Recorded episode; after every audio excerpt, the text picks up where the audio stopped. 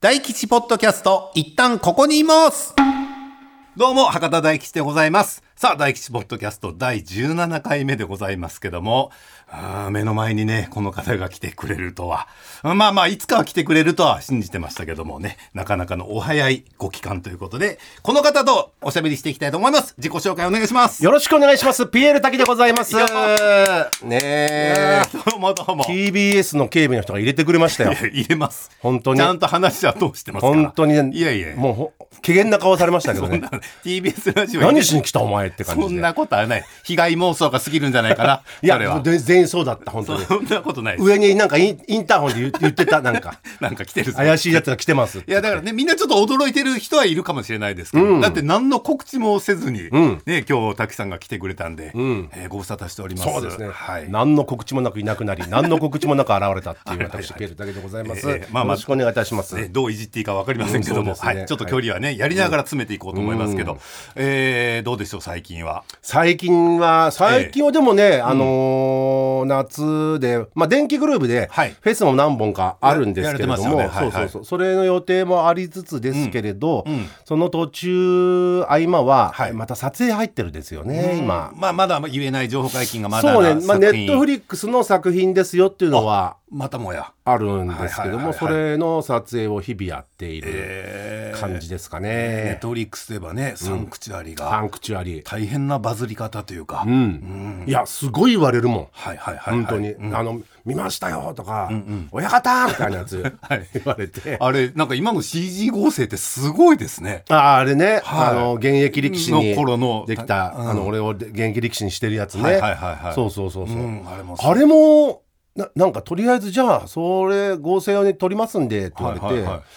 曲げは一応乗っけてんの。おーあの床山さんがやってきて、はいはいはい頭に曲げを乗っけて、うんうんでいや首から上は一応俺が、はそのやってるんですよねそうやってて、はいはいでそれで、まあ、一応上半身裸になって、でグリーンバックみたいなとこで、はいその力士の人と一緒にこう組む感じと、はいはいはいあと立ち合いのこの感じくださいっていうのんを、うんグリーンバックで取って、はい。で出来上がったら、うんああなってたの、う ーん。あのみんな爆笑だったろうけど そんなことない。 お俺が一番爆笑だよって いう。でもあの実を言うと、ん僕らってねあれ以降も、うんあそうねちょこちょこ会ってて。大吉君と、まあ、赤井さんもですけどね。そうもちろんもちろん、はいうんうんでそこで飲み会なんかで、うん今何やってんですか?」とか言って、うんで今「サンクチュアリ」っていう作品を撮ってるんだっていうのは僕覚えてて、うん。ただサンクチュアリってほらものすごく有名な漫画があるじゃないですか。あ、そうね、池上良一のやつ。はいはいあれ撮ってんのかなと思って、うんうんうん蓋開けたらお相撲の話やったからそうだおおと思っなたんだよよね。そうそうそうそう。でも今はほらあのちょうど「あまちゃん」が再放送されてまして、あ、らしいね。はい、う。うんんご覧になってないですか見てな いね。ちょっと朝早いっていうのもあれですけど、はい、今日も出てましたよ滝さん。あ、出てたはいあのお寿司屋さんで梅津さんね。はいあお寿司屋さんの、で板前さん。んはい、出てましたえね。えはでもお元気そうで何よいりいでござやいやまいや、す大吉君こそ、どはいどうなのよ。何がですか毎日朝早く行ってんでしょはい言ってますなんかはい 二日酔いで。月金で2日酔いではないです。や本当にあのね寝不足では言ってますけど。寝不足では言ってる寝不足で言ってますけど。はいはいはいいや相変わらずゲームをやっちゃうんですよね。あ、何やってる今。今、ピクミンです。あ、4? ピクミン4。あ、もう、あ、そう、もう出たのか、あ出れまし。た。はい。で、僕、ピクミン1、2、3触れてなかったんですよ。あ、そうなのはい。うなんかやるとなんかめんどくさそうだなとか思ってて。ん。うん。まあまあ、確かにね。であの有名な歌があったんで CM ソングはいはいはいはい僕たちピクミン」とか、はいはいあれ聞くだけでもやあベラーレルってやつねとかはいはいなのでやんなかったんですけどまあまあたまにはやってみるかみたいな感じで、というのもゼルダが怖くてもう手出さなかったんですよあ、ゼルダはいゼルダをもう俺もやっ始めて るよ始めてるけどいや心怖いってどういうこといやもう時間取られるでしょあそうもねう終わらないじゃないですかあの果てがないっはいすよはいはいでだから、うん、ピクミンやってピクミンの方がいいかなまだ終わりがあるかなと思あってーや面白いでしょ面白いですねえでどうやらあいつも終わりないですね、あフォーもうん、まあまあ、ちゃんとやればあるんでしょうけど、ちょっと難易度が高くなっていくとあー、今、星1のなんかミッションみたいなやつで、あー結構3回ぐらいゲームオーバーになってクリアあできあるぐらいなんで。のー一応ストーリーモード終わった後に、はいはいこうミッションでこんだけフルーツ持ってこいとか、うんうんあそうですそうですここでこのパーツだけ集めてこいっていう、で確かもうタイムアタックなみたいなやつとかあるやつで しそょうです、そうです。はいはいはい ああいうのを、だから、うーんと思いながらやってますけど、あー相変わらずゲームもやられてるんですだから今やってんのが、ええそそれこそゼルダをやっぱ始めたですよね。 でゼルダ始めてみたらもうこれ途方もねえぞこれってことになって、はいはいはいだって前作の何倍もあるんですよ、広さ。あるもう、前作は結構こじあのくじけたのよ、はあやること多すぎて、んうんでもさすがにこれちょっと、何やんないわけに、そのん前作の前の「スカイウォードソード」ってやつが超面白かったわけ、はいはいはいはい。でその後オオープンスペースオープンフィールドになって、はいはいでそれちょっと途方もねえなってなってて、うんうんうん途中でくじけてはい。でそれじゃいけないってことになって、連敗は許されない連です敗よ。は許されないっていう本当にどんどん老け込んじゃうと思って それを嫌がってたらはい。では始めたところ、はいもうこれ果てがねえわそうでしょあう。もうもちろんまだクリアしてないですよね。だからあのークリアしてないんだけどストーリーもまだクリアしてないんですけど、はいはい。それと同時にえディアブロ4が出ちゃったんですえ。よ、ね、ディアブロ4。ディアブロなんか聞いたことある4けディアど。ブロ4っていうのははい海外の、うんえーまま元はパソコンゲームで、はい。マウスでクリックだけで、うんとあとキーボード操作はでいアクションゲームができるっていう、はいはいはい特にあの Mac ユーザーの人にしてみたら、うんうん Mac で初めて、うんあのー骨太な、うん。まともなゲームが出たっていうことへえで、ディアブロはみんな Mac ユーザーが飛びついたはい。ゲームがあるんです、はいはいはいでもちろん当時それやってたんですけど、えええでそれが、えうん。えー、4が出たんですよね、はいはいで3も俺うん。 2はちょっとあんま手出さなかったんだけど、うんうんフォー3も、うん。そのプレステ版で出たやつをうんものすごいやっちゃって本当 うんに。うん面白かったですね。もの面白くて、でええこれ4が出るんじゃ4もやんなきゃなと思って4を始めたところ、どうでしょう。これも途方がねえぞ と途方もねえやつが今まあ二つ二つあんのよ マジで、はいはい。だから、はい今これあもうピクミンも出たって言ってんのは、ええだからそういうことうーん、なるほど。俺ほんと23人いないと多分無理っ ていうか全部でクリだアってただですねだからオープニングでおっしゃいますね、フェスに出ながらフェスに出ネるットフリックスの撮影しながら出演しながらいやもう無理ですってでそれ2つやってるから、うんうん、でほん本当にコントローラー置いて渋々セリフを覚えるっ ていう本末転倒で はございますけどやもっている、はい現在の私ピエールだけですね、はい、いやはいでも本当にね、久しぶりに滝さんとこうやって、というか、うん一対一でこうやって実は喋るのは僕初めてな、あこういう放送というか、はいこういうあそうかもしれないでね飲み会でも、まあ、赤井さんがいたりとかスタッフさんがいたりとかで、んまあ、誰例えば赤井さんがトイレ行って、滝さんと二人っきりにちょっとだけなるとかいう時間はありましたけど、んこうやってがっちり喋るのは初めてなんで。そうだっけ、はい、はい、そうかなので、はうんい、いろいろ僕今日滝さんに聞きたいことがあるので、はいお付き合いいただけますか。わかりましたはい、ということで、この後滝さんとじっくり喋っていきたいと思います。 So, here we go.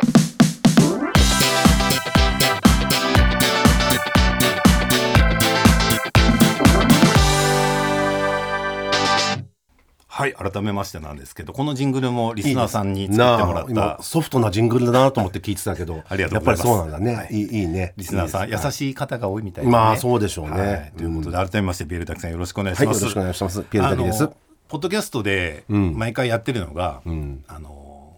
あなたはなぜ今ここにいるんですかっていうのをやってて。うんうんはい。なるほだかどらどういう経緯で、まあ、この番組ラジオのスタッフさんとか、うんまあまあ落語顔家見知りの連中ばっかりだもんね向こうね、はいで安部君も三船君も出てもらっはい て、出出世から見放された違いますそんな独立部隊ではないです、 あそうなの、はい、庶務にみたいな扱いやめてください違うの違います、うんなるほど出世街道爆心中の2人です、そうなのあれ、はいうん あれっていうの出世しそうない顔のね、はい二人並んでるけどもだからやっぱラジオ協会にどうやって入ってきたかとか、うんお笑い芸人さんはどうやって芸人になったんですかとか、うんいろいろ聞くことを僕、僕が好きでやってるんですけど、はい滝さんのことも聞いていいですか改めて。いいですよはい滝さんはもともと静岡で、そう静岡の、んえー普通の静岡市内に住む、はいまあ、えー普通の子うんでしたね小学校の頃とかどんな子やったんですか小学校の頃は割とか、まああの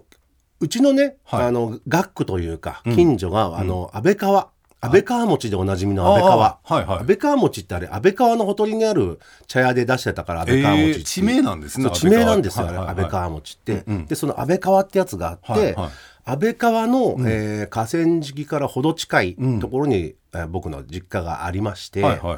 い。で小学生の頃は本当にあの学校終わってくると、えーみんなと、えー近所の、えー安倍川でうん。魚取りをしたりとか、うんうんあとな田んぼがあの何もう冬になって、うん地面だけになると、はいはいはいそこに集まって、うんえーゴムボール野球をやったりとうか、ん。うんうんえーそういうような割と活発な、うんうん。あのなんすり傷いっぱいの、うん。うん。えー、ももが白くなるタイプの冬になると 小学生わかりますでしたなんとなくわかりますなるよね、うんうんうんおしっこなんとかツーってななる やつ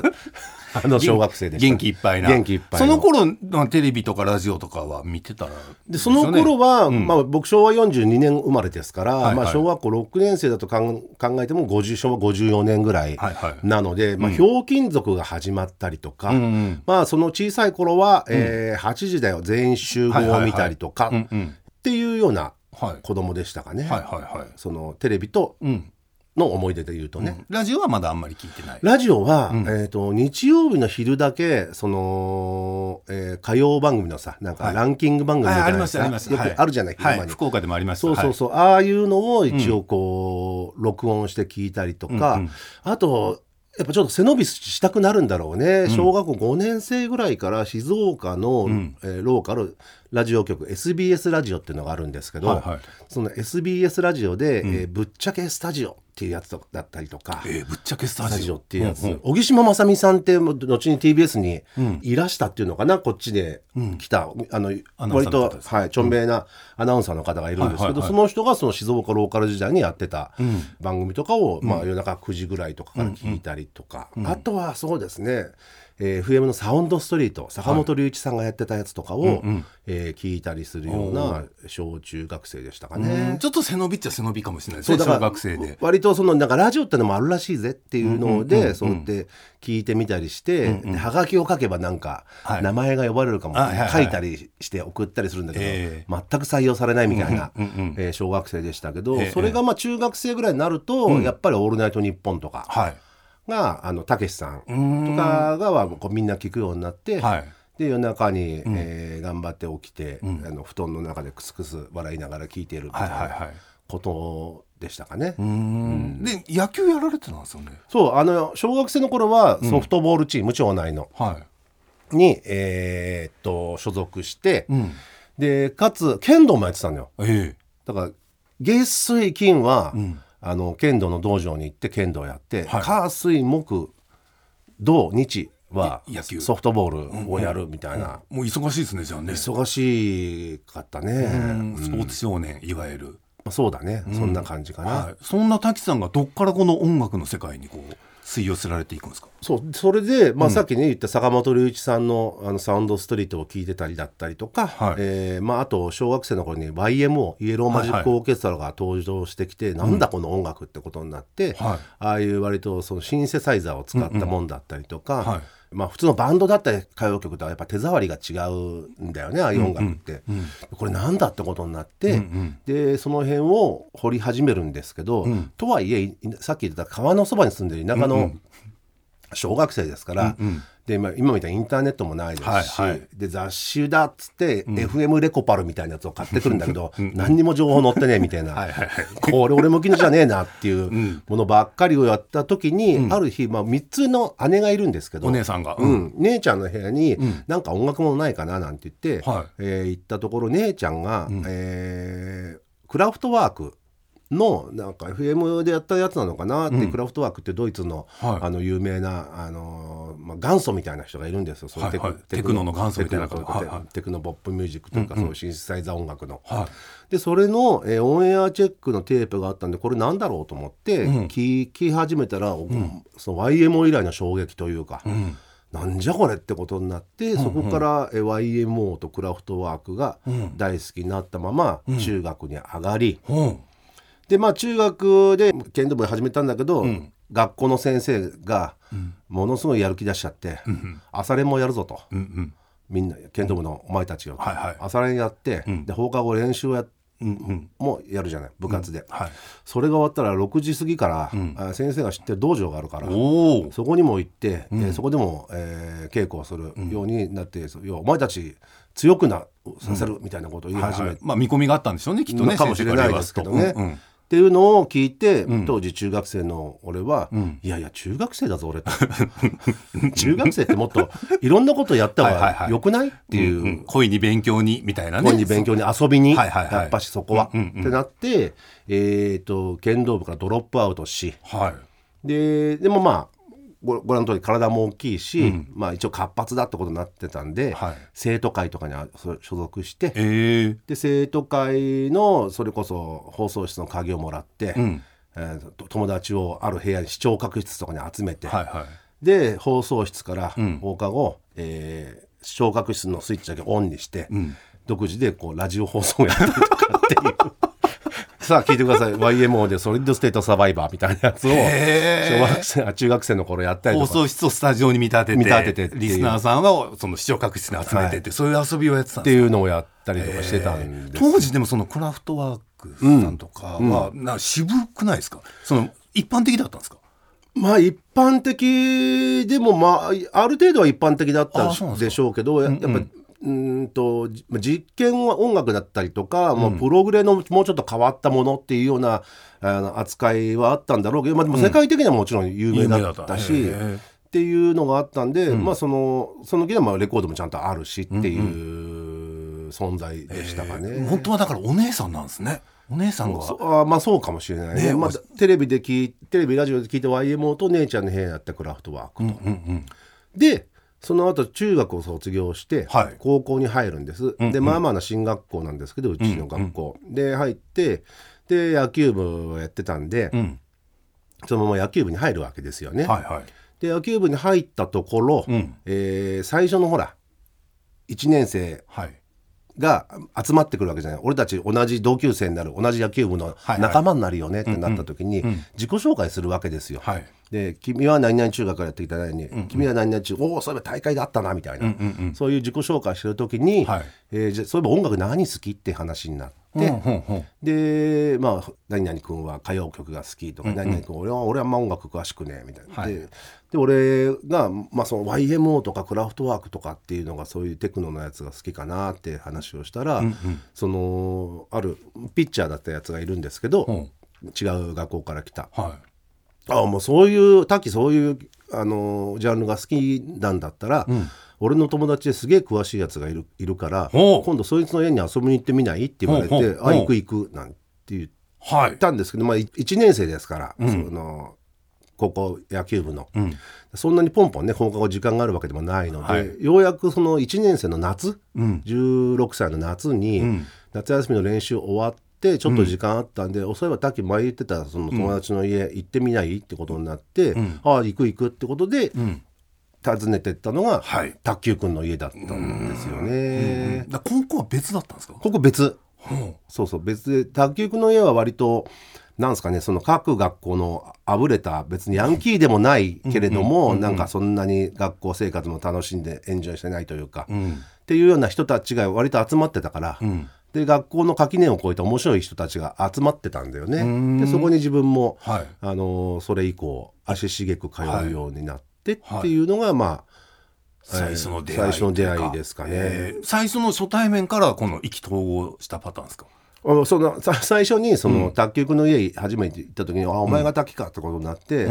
で、まあ、卓球くん、まあ、い今でも DJ の、ね仕事やってますけど、卓球くんそのレコードを人に聴かすのが好きなんですよもう昔から昔から。うんうんでその時に「ああじゃあもう来たんだ」っつって、で16歳の夏の昼下がりですけど「じゃあこれ聴け」っつってパッてあの12インチかけて聴かせてくれたのが、えーニューオーダーっていうバンドのイギリスの「えブルーマンデー」っていう曲だったんですよ。はいはいでそれ聞いたらな何この曲ってなって、めちゃめちゃかっこいいじゃんっていう、何これ今までだから YMO とクラフトワークしか、ね、知らなかった少年ははいはいわけですから、それが超かっこいいなこの曲ってドッドッドドドドドドドドドッドって16分のキックから始まるっていうので、すげえってなって、でそれを聞いてからあの卓球ね、まあ、レコードは彼いっぱい持ってますから。もう当時からもうめちゃめちゃそうそう持持っっててたんですよね、しかもまあそういうニューウェーブだったりとか、そういういろんなえーな海外のもんだったりとかもものすごく詳しくて、でそれから卓球の家に行くのが楽しくなっちゃって、んで行くとなんかそのテープ取ってもらったりとか、たんですかうんうんあとはいるメンツもなんか各学校の変わり者が集まってたりはいはいはいするから、そのちょっと自分のいた学区の、ね、川沿いの田舎の学区とは違うもうちょっと都会の方というか、まあ都会っても静岡だから知れてるんだけど。いえいえいえいい感じのななんかなマインドを持った子たちが集まってたんで、そこに通うようになりましたが、ね、だから高校野球をやって部活が終わってから卓球くんの家に遊びに行ってそこで深夜までうん食べったり遊んだりして、うんそこから家に帰って、うん次の日また朝一で学校行くみたいな生活をしてたんですよね。うんでそうしているうちに、まあ、卒業しちゃうじゃないですか。はい、高校もねいつそれはうであまあその静岡にいた頃に卓球が「人生」っていうはいインディーバンドを始めてるんです。うんうんでインディーバンドを始めた時に、まああの僕もたまに見に行ったりとかしてて、はで客席で、まあ、暴れたりとかしてたんですよねうわーみたいな割と。オーディエンスとしオーてディエンスとしてというか、そういうことですね、あのモッシュの中心になるみたいな感じの やつやってたんですけどそれでもう客席で暴れるんだったら別にステージで暴れりゃいいってことになって、じゃあお前もステージ出ればっていううん流れになったんですよね。で割と人生っていうのがあそのなん MTR っていう昔の、まあ、テープですよね要は、テープにトラック音楽の部分を作って要はバンドじゃなくて、テープが演奏して、それに上物シンセ乗っけたりとか歌乗っけたりとかっていうような割と、まあ、実験的というか、そういう、まあ、ニューウェーブといえば聞こえはいいですけど、いいそれのようなスタイルだったんで、うん別に何にしないやつが一人いてもんいい感じの、別に楽器弾けないやつやがつがい一人ていてももいいんだっていうありかなっていうような感じのバンドだったんで、んでそれでステージに上がるようになりそれは卓球さん高校生の頃から高校生の頃から、ええで静岡ではまあ人気というかまあそうかな、まあ、割と、まあ、人気っていうか、まあまあ知ってる人は知ってるみたいな感じだったんですよね。ほうほうでそうこうしてるうちに、えー、とし東京からほあの「有頂天」っていう当時はインディーズ御三家なんて言われてましたけども、うはいはその「有頂天」っていうそのインディーズでもすごく人気だったバンドがあるんですよね。でその「有頂天」がメジャーデビューもするぞみたいなことになって、いうんうんでそういうので、えー静岡にツアーで来ると。はいで前座のバンドを探してるってことになったんで、うんそれで卓球くんがじゃあうちやりますよ人生がいますよと人生がや,、やらせてくださいってことになってん「有頂天」とで人生の,、そのライブがやることになって、うんうんでその時にその来た、まあ、ケラさんですよねケラリーノ・サンドロビッチさんですね今はあのーお芝居とかの演出とかで名高いですけども、はいでそのケラさんに卓球くんがこれ人生って言ってうちらのテープですっていうことを,、最初渡して、はいでそっからね有頂天何回か来るんですよ静岡に。うんうんでその毎回前座は人生が人生がやるはいってことになって、うんでそのうちにこううちら高校生卒業しするんすよねみたいな話に高校時代の話ですか今今の高校3年生の時の 話濃厚ですねもう卒業してるかと思ってた ああそうそう高校3年生の時の話部活終わって野球部卒業してそうだ夏に終わるからそこから、あの卒業まではい91011121237ヶ月ぐらいあるじゃない、はいはいその7ヶ月ぐらいの話7ヶ月間でもうそんなね有名バンドの前座というかまあまあだから卓球くんがねその、そういうの詳しかったですし、はいまはあまあ情報処理能力も彼高いですから、うんでそういうのもあったりとかいして、へえでそれで「木村どうすんの?」ってケラさんとかに言われて「はいで卓球くんは東京出ようと思ってる」って言ってたら、うんまあじゃあじゃあじゃあ人生の、うんえーそのシートうんを当時ケラさんナゴムレコードっていうインディーレーベルもやってたんで、はいはいそこからうん出そうってことになって、でなおナゴムレコードは有名だったんですよ、はいはい当時僕も聞いたことありますナナゴムレコードはいインディー界隈では、はいタマとかもいた、んうんねあとは田口智朗さんが所属していたバチカブリってバンドもやってたりへえいやそういうところからその人生もそのシートが出るようになるんですけど、でまあ卓球くんは、まあ、当てもないけどとりあえず上京したいって言って、まあ、じょ上京してバイト生活を始めます。うんで僕は高校を卒業するときに臨床検査技師っていうほ検査マンですよねだから最近で言うと多分、あの PCR 検査とかやってたの多分全部り臨床検査技師がやってたと思うんですけどあー医療系の医療系の検査技師がある,、うんうんんですよねそういう仕事が。ううんでそれの専門学校にうん入ることにして、うんでそれが学校東京だったんであー僕も上京してると。うんうんでじじゃあ人生を東京でも続けようってことになって、もう一人何人かメンバー上京して、んで東京で人生を続けていたうんうんっていうそのがう専門学校は口実ですか上京するいやまあでもね、あまあこうまあでもそれも半半分半分やっぱ静岡にいてもしょうがないなっていうのもあったし、東京とか出たいなっていうの,、のもあったんだけど、まあ、高校3年間野球やってたし、はいそれ放課後は卓球の家でずっと遊びほうけてたんで、勉強全くやってないね俺高校の、どうやらそうですよずね。ーっと寝てたみたいなうん、だって進学校でしょ進学校、んでそうそうで全く勉強しないっていうとなかなか厳しいですよね進学校だからこそそうそうそう勉強ついていけないとっていうのはで、まあ、途中からもついていく気もなくて、ただ科学とは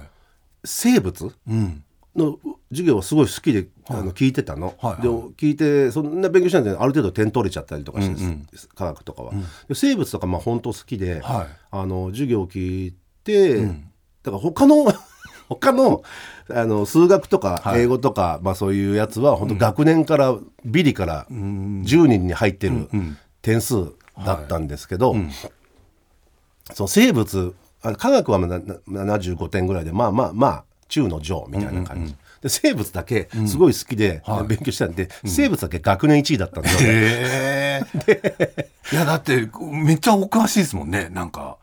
バランスがせうん生物にいやいや生物に関することってあーなんかラジそうオそう玉結びでもなんかねふとした時にすごいなんかあそうそう、好きなのよだから。へでそれをやってたんでこれから大学行ったりとかしても別に大学も遊んじゃうだろうし、一浪してまで行くのもなんだなと思って、したらやっぱりちゃんとや進学校で野球を3年間やってるんで、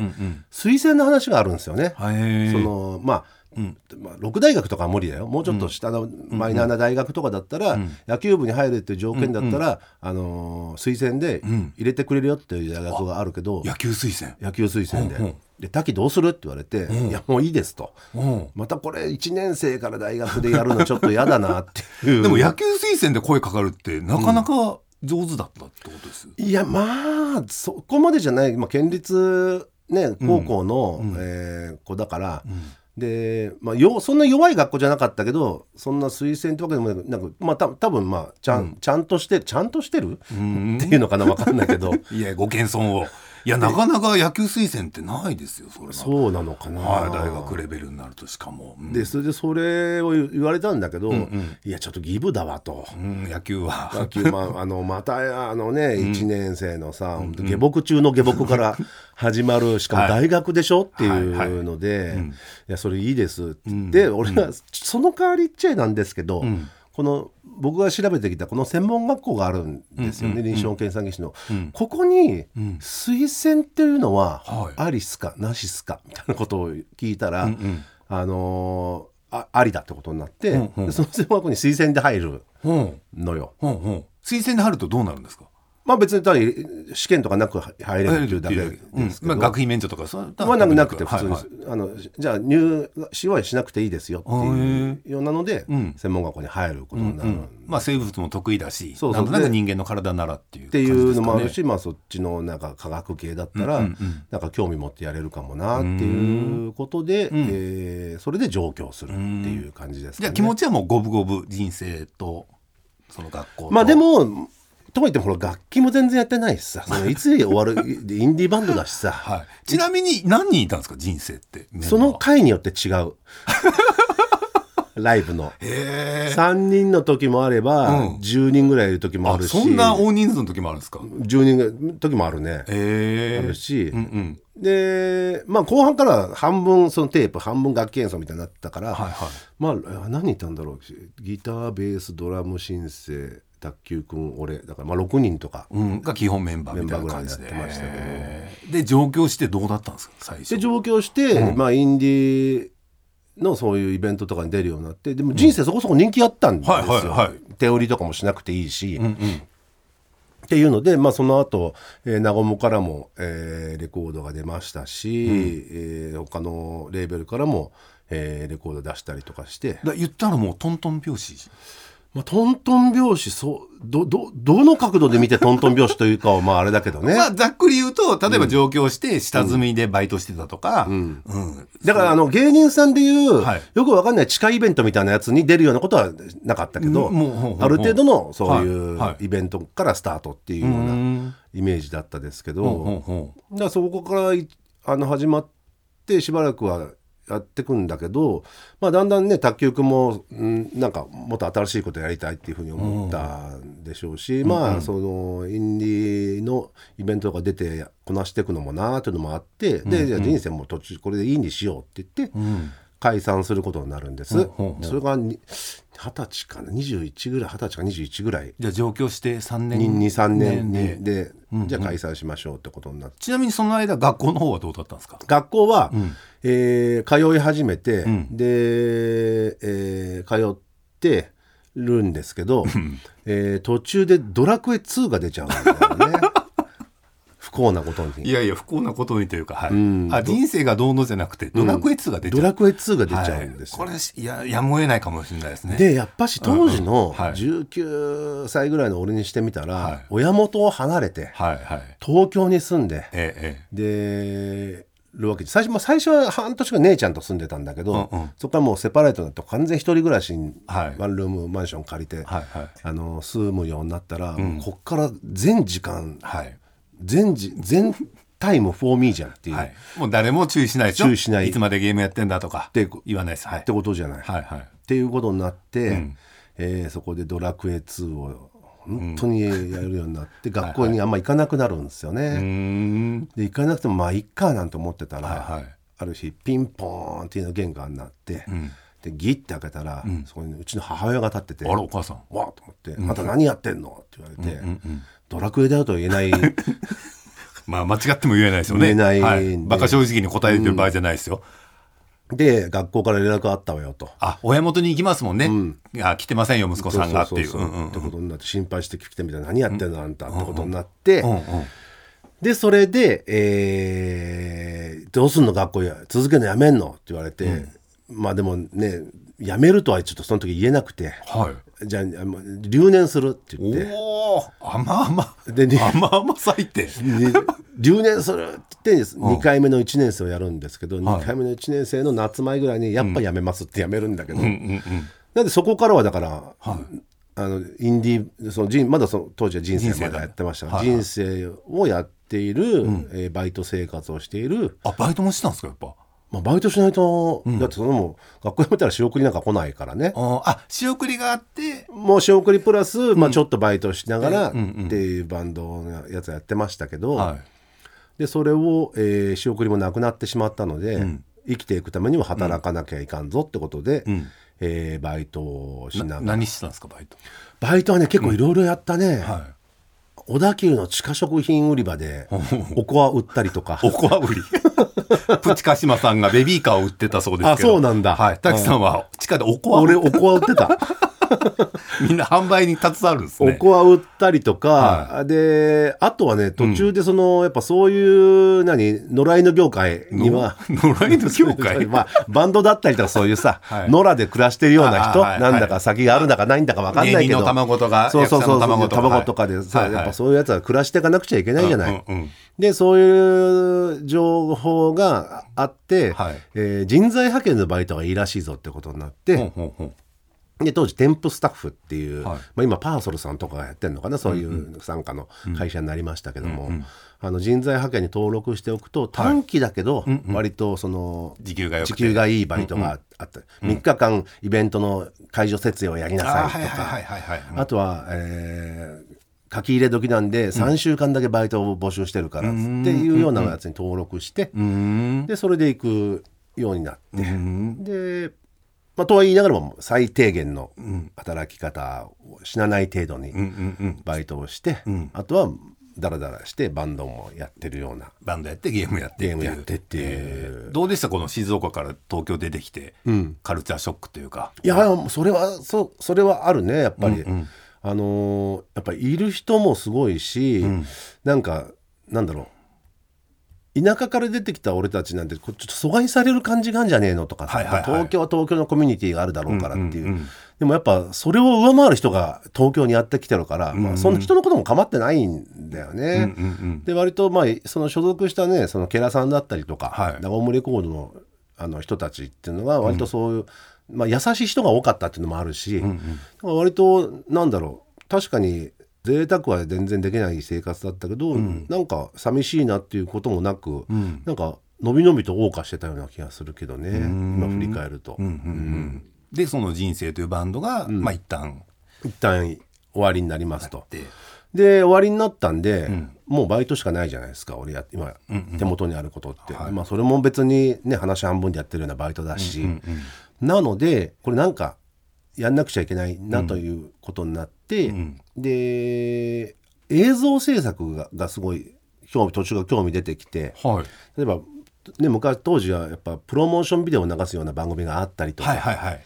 えーっとなんかアートビデオみたいなやつが、あの割とビデオ屋さんで扱うようになってたりとか、そういうのがあってやっぱこの映像制作、映像を作るのって面白そうだなってことになって、でこっちの仕事やってみたいなと思ったんだけど何したらいいか分かんないと。はいでやっぱそういうね野良犬界 隈の先輩の人たちに聞くわけですよはね。いああいう映像はどどううややっったたららや作るるんんでだすとけど、やっぱあれで中にはあのそういう映像作品のプロデューサーでやってるような人だったりとか、そういう業界で働いてるような人たちもやっぱりいるんで、はいはいこうそっちの世界でやろうと思ったらやっぱ最初にあの学校とか専門学校とか大学みたいなとこ入って、基礎学ばなきゃダメですかねって、それもしそうだったらどこがいいですかみたいなことを聞きに行ったら、はいまあまあまあそういう手もあるけど結局そういうとこ出たところで最初はみんな同じスタート位置同じだから、んそれだったらもう現場に入っちゃって、うん現場で仕事見ながら、あのー覚えてった方がいいんじゃないのじゃあ紹介してやろうかって言われて、はいでそれで紹介してもらった四谷三丁目にある制作会社に、ん当時に21ぐらいだったからな、はかなでそこに、まあ、バイトとしてはい入るんですよね。はでそこで制作の仕事を本当一から、いは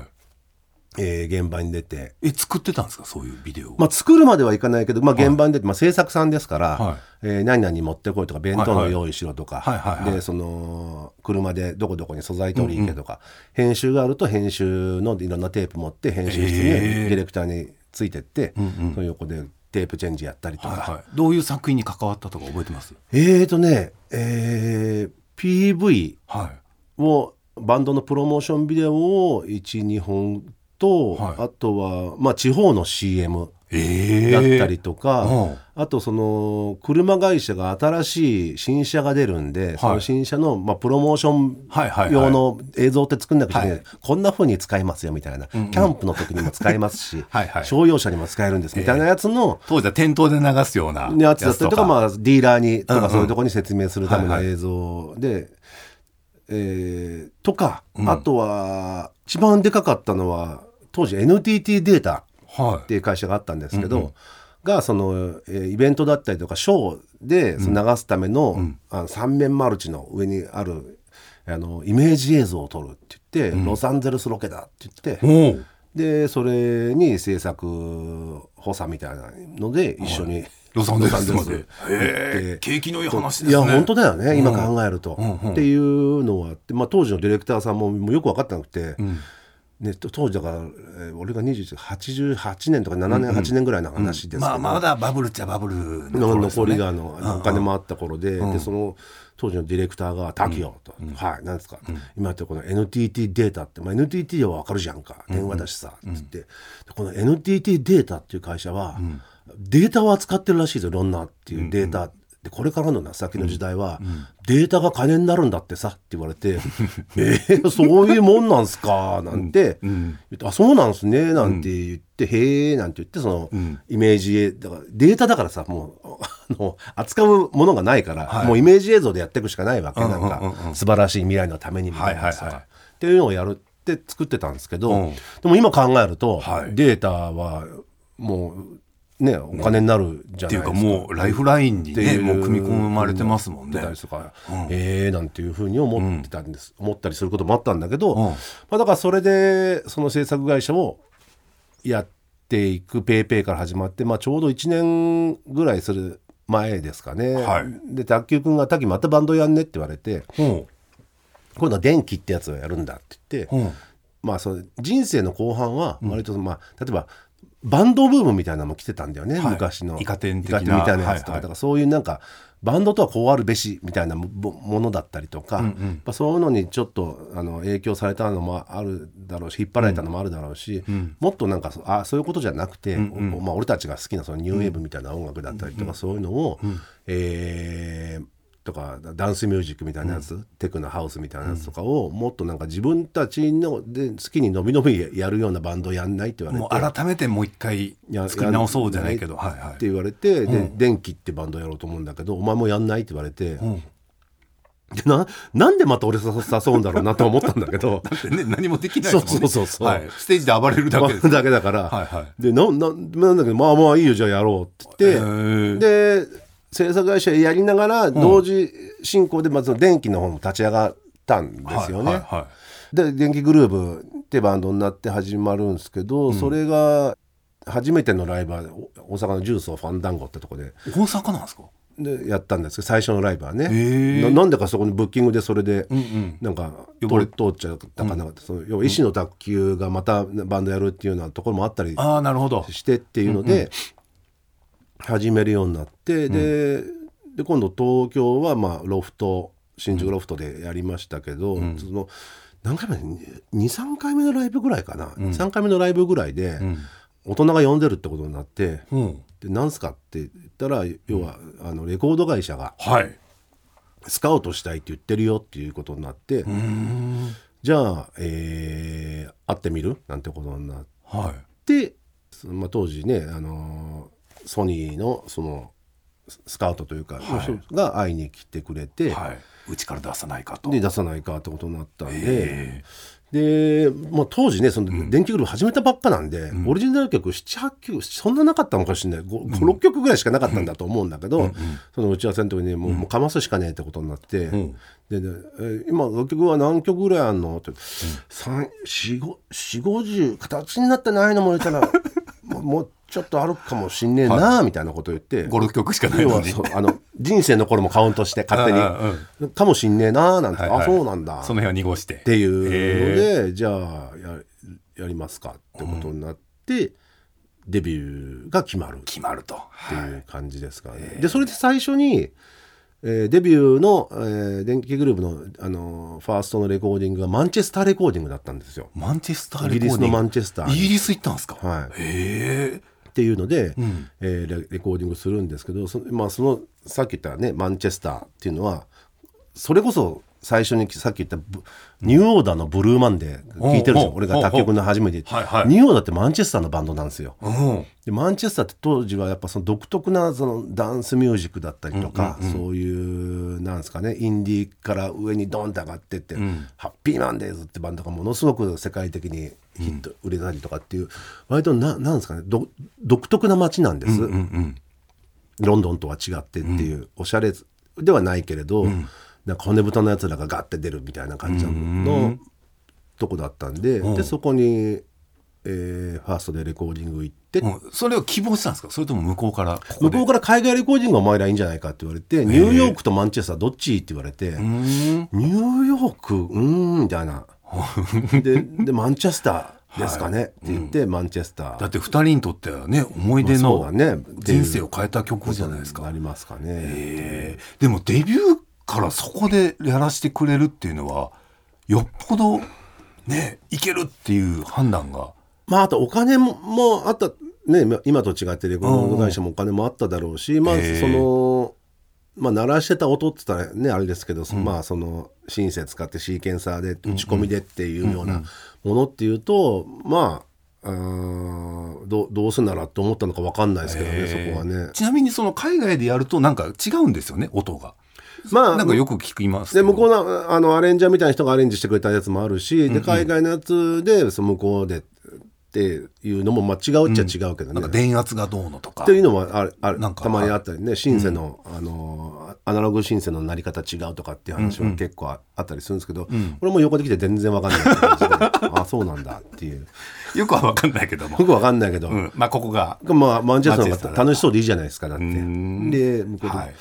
56週間いたのかな、そこでねでこっからね電気グルーヴさんの快進撃が始まるんですけど滝さん、えここまでで45分がそうだよね、俺もさっきからずっとベラ喋ってんなと思ってんだけど いやいやただこれ途中でもうと